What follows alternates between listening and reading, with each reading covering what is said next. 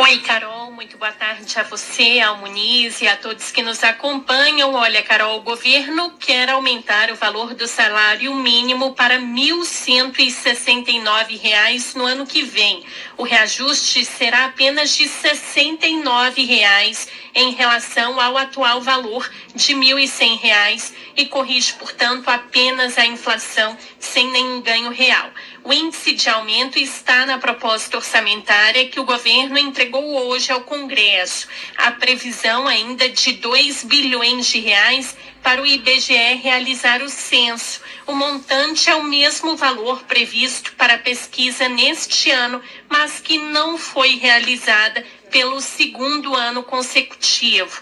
E como esperado, Carol, por ainda não saber de onde tirar recursos, o governo mandou a proposta sem o incremento de verba para o Auxílio Brasil, que vai substituir aí o Bolsa Família.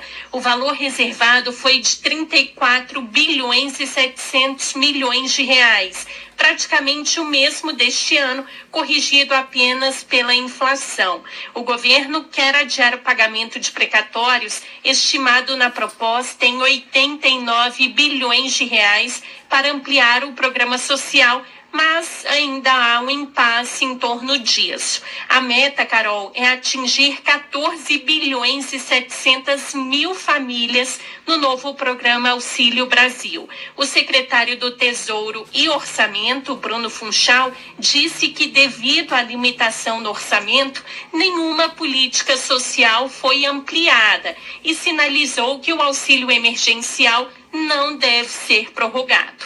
Vamos ouvi-lo. O auxílio emergencial está vinculado à pandemia, mais imprevisibilidade.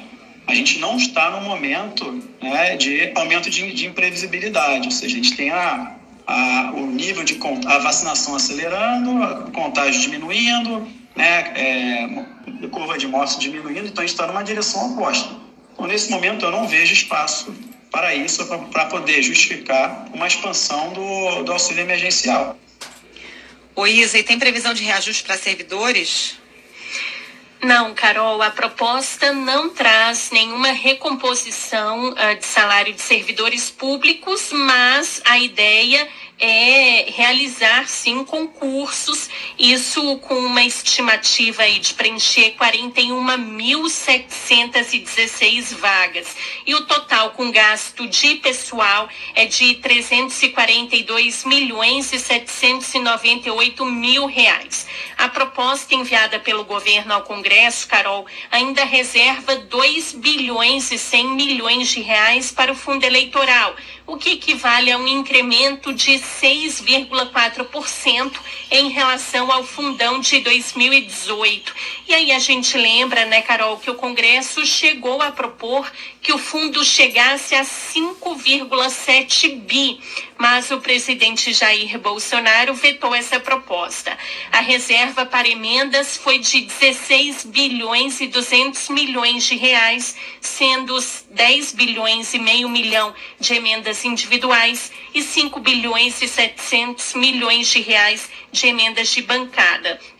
Em relação às despesas discricionárias, os ministérios com mais gastos são uh, o Ministério da Educação, da Saúde e Economia e o Ministério da Defesa. No projeto de lei orçamentária, o governo prevê um valor de 147 bilhões e 458 milhões de reais para a área da saúde, sendo que 7 bilhões e 100 milhões estão destinados ao combate à pandemia da Covid-19, com 3 bilhões e 9 milhões de reais destinados aí à vacinação. O secretário do Orçamento, Ariosto Culau, garantiu que não vai faltar recursos para a vacinação, mas disse sobre as incertezas em torno dos valores por causa da variação de custo e da indefinição da dose de reforço. Vamos ouvi-lo.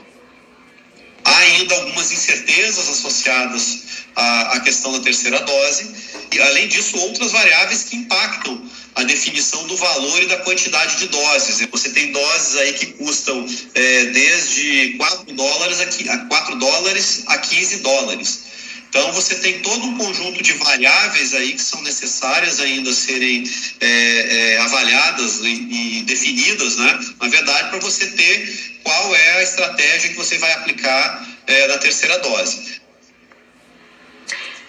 A proposta também apresenta déficit primário nas contas do governo no valor de 49 bilhões e 600 milhões de reais, abaixo da meta estabelecida na Lei de Diretrizes Orçamentárias, que era de um déficit de 170 bilhões e 500 milhões de reais. O projeto prevê ainda um total de 98 bilhões e 600 milhões para os gastos da União contra 96 bilhões de reais na proposta deste ano.